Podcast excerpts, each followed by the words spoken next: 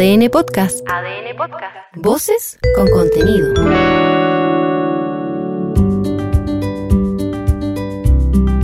ADN Podcast presenta Cuatro Ojos, un libro que se puede escuchar en un podcast que se puede leer, con Pancho Moat y Marcela Aguilar. Matías Celedón, autor de, valga la redundancia, autor material. Así se llama el más reciente libro de este escritor chileno que publicó Banda Propia. ¿Cómo estás, Marcela Aguilar? Muy bien, Pancho. Eh, Matías Celedón es un autor al que le hemos seguido la pista durante años, desde su más tierna juventud. Sí, bueno, es un muchacho que nació en el 81. Es muy joven. Estamos hablando de un muchacho que tiene 42, 41. Imagínate, la flor, la flor ah. de la edad. Y, Matías publicó una novela que se llamaba Trama y Urdimbre, eh, que era una novela, es, una novela bien feroz, eh, armada de fragmentos que están relacionados con la idea de la costura, Así es. del corte y la confección. Así es. Eh, y desde entonces él ha desarrollado una carrera muy interesante de de experimentación con las palabras y también con los silencios, con, los espacios, con la los filial, blancos. La filial. La filial que la tengo acá, que es también una novela súper interesante armada con timbres, como con timbres fiscales. Exactamente, explorando además eh, formas, formatos, eh, maneras de trabajar el lenguaje en soportes que no son los habituales. Eh, buscanidos, con Weathers, y quizás hizo su novela más convencional, El clan Braniff. ¿eh? Como que le preguntaban a Matías, oye, pero esta es una novela más clásica. ¿Ah? sí, pero también generaba como alguna confusión, alguna incertidumbre. Exactamente, a partir de esta, esta dicotomía entre ficción y realidad, ¿no? Eh, y ahora eh, publica con banda propia, un sello muy interesante, autor material, a partir a partir, porque siempre hay que hablar un poco así, a partir, ¿no es cierto?, de, este personaje Carlos Herrera Jiménez, ¿ah? el bocacho ¿ah? de la CNI, y que fue, bueno, condenado eh, eh, como autor material del crimen de Tucapel Jiménez y del carpintero Juan Alegría Mundaca. Y te cuento, Marcela, que nos está escuchando Matías Celedón y se integra a esta conversación acá en nuestro cuatro ojos. ¿Cómo estás, eh, Matías Celedón Pinto? hola Pancho, hola Marcela. Una hola, una alegría conversar con ustedes. Sí, qué gusto, qué gusto oírte. Gracias. Sí, por suerte bien, por suerte bien aquí. Oye, el, el raid que ha acompañado la, publicación de, de, Autor Material ha sido interesante. Te hemos visto, por ejemplo, eh, presentando el libro en Buenos Aires, en la Feria de, Editores Independientes. Ya se presentó acá en, Santiago de Chile y me parece que, que es el, volumen, ¿no es cierto?, eh, que estás trabajando, que has trabajado. Eh, recuerdo perfectamente, tú me corregirás en la fecha, nos cruzamos, yo venía a la radio por el Eleodoro Yáñez caminando, creo que fue como en Lyon con el Eleodoro Yáñez, nos saludamos, hablamos dos minutos y, yo, te, yo te dije, ¿y cómo estás? Mira, voy a firmar contrato con banda propia por mi próximo libro. Y tu cara era de felicidad, de dicha total. Sí, la verdad que, bueno, confirmo, confirmo. confirmo que fue así y en esa esquina. Y sí, fue una, fue una, una buena sincronicidad porque efectivamente estaba muy contento y, y la verdad que estoy muy agradecido de cómo primero de la recepción de un libro que, que, en, un primer momento pensé que iba a ser de más, o sea, como más difícil lectura o, o, que de pronto iba a ser más leído quizás por por menos por, por menos gente o, por, o, iba a encontrar un público más, más reducido como en general bueno como en general suele ser las audiencias que hoy día se dedican a leer libros. Eh, creo que en general eh, desde la literatura uno, si es que contribuye con un granito de arena en algo. Eh, ha sido, por el contrario, un libro muy comentado, muy, muy bien recibido, como, como dices tú. Eh, y bueno, yo voy a contarte que entré en el libro sin querer leer la contratapa. Sin, sin saber nada del libro. Un buen eh, ejercicio. porque, porque no quería, entonces no, no sé cuánto en realidad debería uno revelar de, de este libro aquí como en este, en este podcast. Pero, eh, pero sí me parece muy interesante, eh, primero la idea, ¿no? El ejercicio, que es tomar la voz de, de un violador de derechos humanos y a partir de retazos de, esa voz armar un nuevo relato. Eh, cuéntanos cómo, cómo surgió este libro, cómo fue el origen de este libro, eh, hace cuánto tiempo eh, lo empezaste a hacer, cuánto antes de encontrarte con Pancho en esa esquina.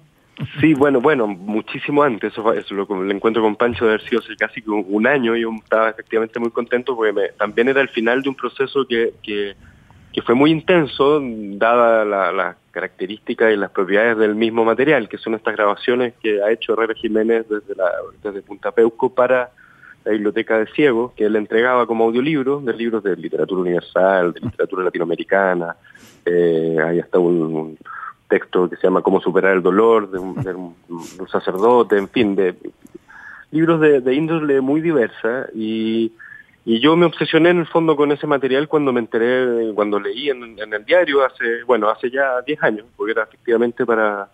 Para los 40 años. Con motivo de los 40 años del golpe militar que se hicieron estos reportajes, eh, un reportaje en particular de Pablo Basadre, que, que sacaba, sacaba a la luz esto, este, este, este extraño hábito de Carlos Herrera Jiménez mientras cumplía condena. De, incluso se podían en ese momento escuchar fragmentos en, en la nota online. Eh, ya no, eh, fragmentos de estos libros y a mí siempre me, me, me, me, quedé con lo que me pasó con esa imagen, me llamó mucho la atención también que en todo este tiempo no, no la historia no... Nadie retomara... nadie la hubiera tomado, que son cosas que también... Eh, yo no sé si uno se demora en escribir el libro desde que se sienta a teclear o desde que empieza como a, a, mascullar la, la, idea y a ver por, por dónde tomarla en el fondo. En algún momento yo lo quería llevar a la ficción directamente Perdón, Pancho. No, no, yo creo que justamente reforzando eso que estabas diciendo, creo que ese libro empieza a germinar en ti y nace probablemente cuando haces la lectura de ese reportaje en The Clinic, ¿no es cierto? Eh, y, te enteras de estas grabaciones. Y yo creo que hay un elemento que es muy particular y distintivo de autor material, ¿no es cierto? Que esta inclusión de este código, ¿no es cierto? QR, eh, QR se llama, ¿no? Así se llama, ¿no? Sí, sí, eh, eh, un código QR. Claro, donde uno, ¿no es cierto?, lo fotografía desde su celular, eh, si tiene la aplicación, ¿no es cierto?, esta de sonido, la baja y, y, empieza a escuchar. Y empieza a escuchar, ¿no es cierto?, este armado, este, este collage que haces tú con la voz de, Herrera Jiménez. Y es bien impactante, bien impresionante, porque uno lamentablemente está cargado ya con, con el sujeto, con el hablante. Sabe que estas grabaciones las hizo en la cárcel de Punta Peuco, eh, sabe que y tú empiezas a articular algo ahí y eso es un trabajo que te toma 10 años. A mí, a mí en el fondo me intrigaba mucho eh, un poco una pregunta que quizás puede ser súper como haría pensando para para el lector, que es como cuánto puede incidir, por así decir, el grano de la voz o la, o, la mm. voz, así en su, mm. sentido más literal, y no en su sentido metafórico cuando uno habla la voz del narrador, eh, que es como el artificio literario de la construcción del narrador, sino más bien la, la, la, posta o la dura, como se dice, de cuánto influye la voz en, en, en el contenido de ese relato. Y, y, y, un poco lo, lo que se puede hacer hoy día con el QR, que con pandemia se masificó, por lo tanto tampoco me parece que, que, que o sea, eh, eh, si bien es algo, es algo complementario, el texto se sostiene, espero, desde la escritura misma y desde cómo se transcribe ese trabajo con los audios, eh, pero lo, lo, del QR justamente permitía eh, trabajar con, con ese material, con ese material factual, con, la, con el documento, con estos audios, donde Herrera Jiménez por la posibilidad de dejar justamente ese material que yo me pregunto, ¿para qué necesidad de seguir dejando huellas en el fondo? ¿Para qué perpetuar su voz? Porque y qué perturbador también pensar que hay gente de, que acude a la biblioteca eh, central de para ciegos eh, y, y, pide una de esas historias y probablemente no tiene idea de que a la persona que está escuchando es, es, a un eh, violador de derechos humanos, un criminal. O sea, es, es bien impresionante.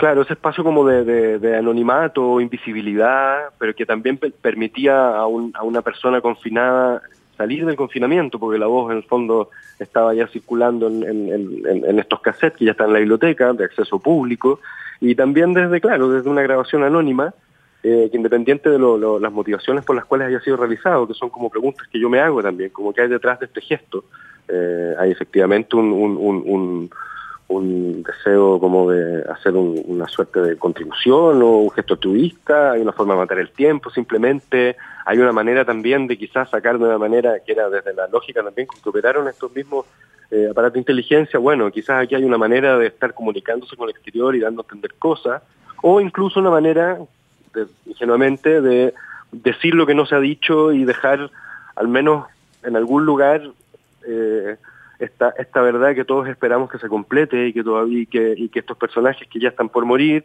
eh, se la van a llevar a la tumba y nos van a dejar a nosotros con los vacíos. Creo que había algo interesante también en, en, en, en bueno, en la tecnología análoga en general, como pienso el cassette o en el Clan Braniff con las diapositivas, que es como esta, como dispositivo de, fragmentación y, elipsis que nos permite como intuir cosas que pasan entre medios. En la foto análoga, si uno saca una foto y de la 1 a la 2 podrían haber pasado un año si ese rollo quedó encerrado en una maleta y no se reveló antes, en el fondo. Versus ahora que con lo digital tenemos como un flujo, una imagen que casi que nunca es interrumpida, un registro ininterrumpido.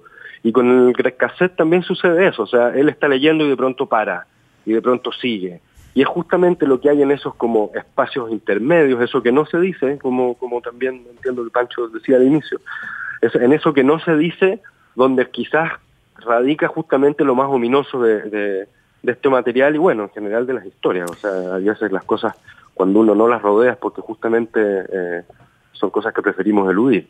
Pero no quita que, que estén súper presentes, aunque no las veamos. Hay una cita muy bonita al inicio del capítulo Retrato Hablado, de Murray Chaffer, que, mm. que, dice, no existe el silencio para los vivos. Me parece que eh, es una frase que te dispara en, en, muchas direcciones y creo que en particular respecto a la historia de, de Carlos Herrera Jiménez y de muchos como Carlos Herrera Jiménez, creo que es súper elocuente y está muy bien escogida. Sí, y hay algo ahí también con el sentido del, del bueno, a mí me, interesó mucho también entrar como en desde dónde, cuáles son como las propiedades del sonido a la hora de, transmitir, como quien dice, o ser soporte de una historia, porque es distinto si uno, si uno asimila desde la lectura con la vista un texto impreso, eh, se activan otras zonas del cerebro, la percepción ocurre desde otros procesos, en cambio desde el, desde el sonido, la escucha siempre en presente, por ejemplo, o sea, ya, ya el espacio... Eh, eh, recuerdo sin haber visto unos videos en YouTube de un programa de John Berger que se llama Modos de Ver, que es increíble, un programa setentero, hay un momento como que rompe la cuarta pared y empieza a interpelar en presente una grabación que uno sabe que es de hace, bueno, casi 50 años. Entonces, bueno, algo hay ahí con el sonido que, que, que justamente era un material eh, muy, muy, muy, como quien dice, atingente para, para hablar de la memoria, en el fondo, y de qué manera el pasado sigue presente, y cómo, cómo estos restos materiales, esto, este archivo, o, esto, o estos libros que ahora que ya sabemos su procedencia, vemos que ya, ya valen más que por ser un registro hablado de un libro, por así decir, de 100 años de soledad, ahora bueno, es porque tenemos acceso a Puntapeuco, que era otro espacio que a mí me interesaba como, como quien dice de este imaginario, como de cómo entender los, por así decir, los 90, o sea, porque es un lugar, es un lugar que en el fondo todos sabemos que existe, pero es un lugar que no hemos visto, al cual no accedemos, no eh, es como una suerte de espacio imaginario que estas cintas permitían acceder ahí, o sea, es un micrófono abierto durante 82 horas mientras él graba, o sea, más allá de, los textos, eh, bueno, hay, entonaciones y cosas que uno puede, como quien dice, como eh, rasgos como paratextuales que están implícitos en, la voz y en la, y en, la grabación. También hay, hay, hay, ruidos del lugar y era la, era la sensación de, bueno, ¿cómo podemos, ya que tenemos este documento, este material documental, cómo podemos utilizar eso para desde la ficción llenar esos vacíos que, que, que, este caso genera, estos enigmas en el fondo que genera, que era porque este tipo lee audiolibros para los ciegos. Matías, fíjate que estamos haciendo esta grabación de Cuatro Ojos acá con Marcela Aguilar y también con Carlos González, Carlos Paul González, que mm. en estos mismos días, sincrónicamente, está siendo el responsable de, de, la postproducción y del armado de unos audiometrajes que se están ya difundiendo, que se llaman Historias de Golpe. Y una de esas historias, Alegría, Alegría, tiene que ver, ¿no es cierto?, con el caso del asesinato de Tucapel Jiménez y con esta eh, este recurso tan brutal, ¿no? Eh, de esta carta inventada, ¿no? Ficcionada, de, eh, eh, adjudicada, ¿no es cierto?, al carpintero, del cual se hace mención en un pasaje del libro y que, es bien notable, porque en ese texto dice ustedes no me lo van a creer. Es decir, claro que no le creyeron, afortunadamente no se creyó, era tan burdo el recurso. Y, y, tú eso lo, lo, lo, trabajas y lo incluyes también dentro de esta materialidad ¿no? de, este, de este hablante y de este sujeto.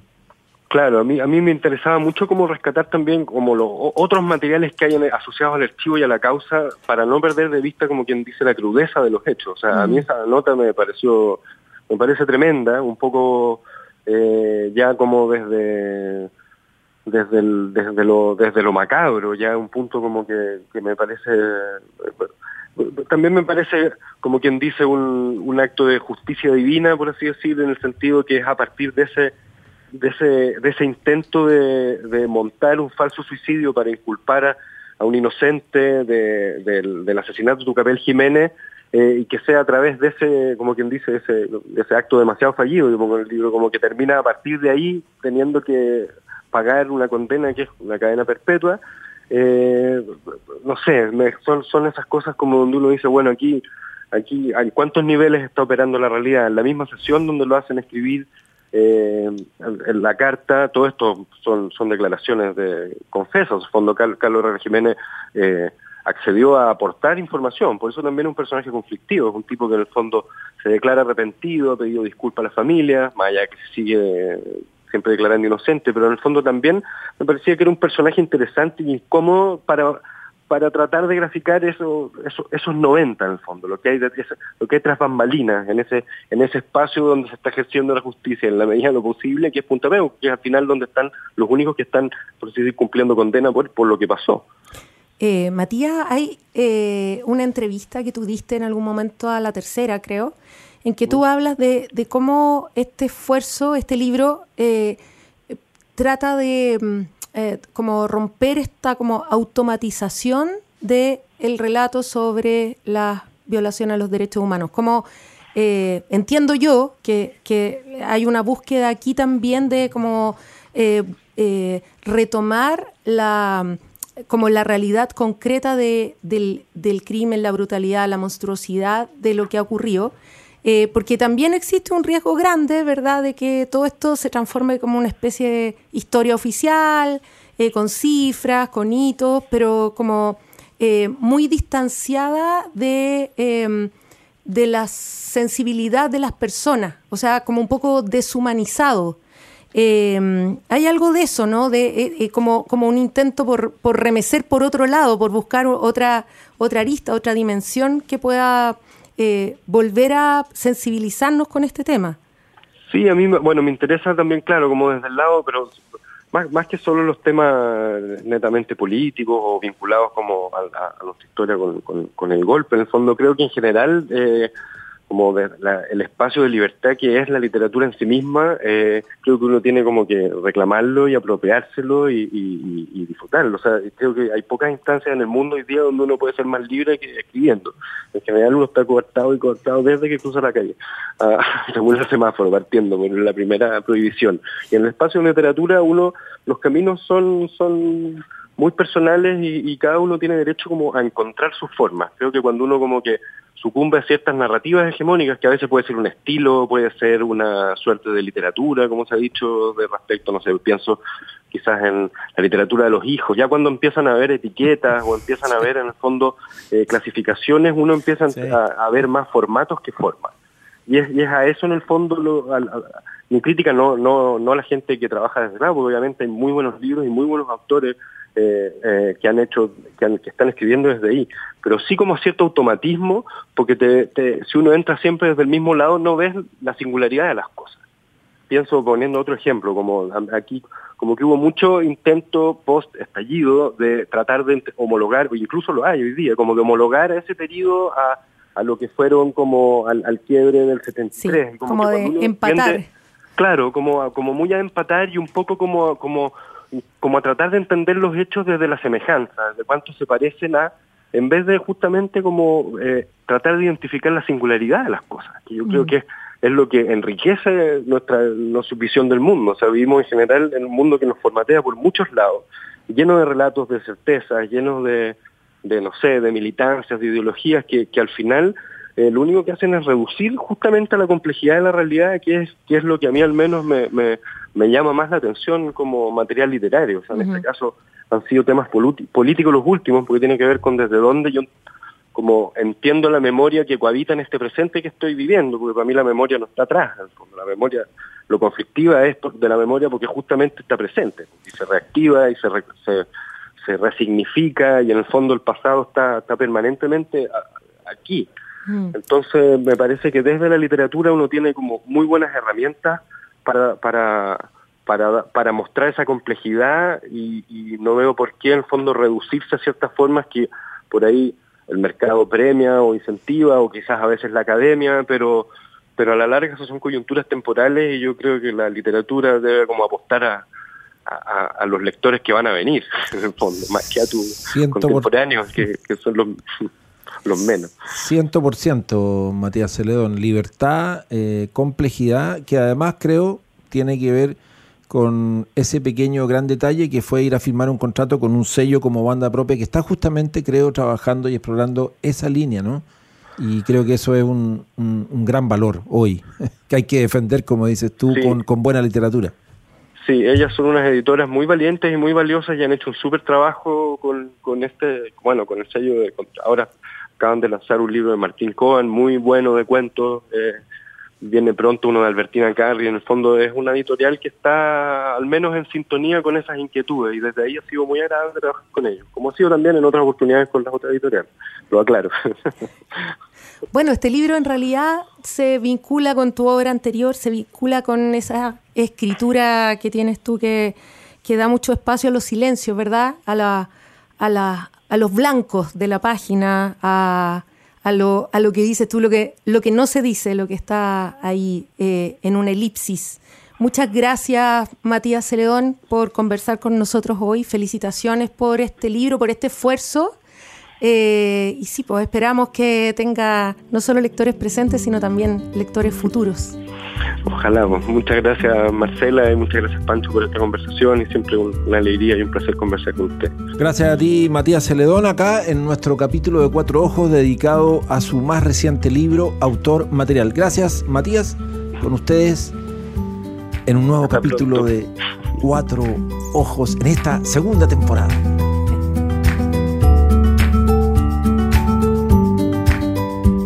ADN Podcast presentó Cuatro Ojos.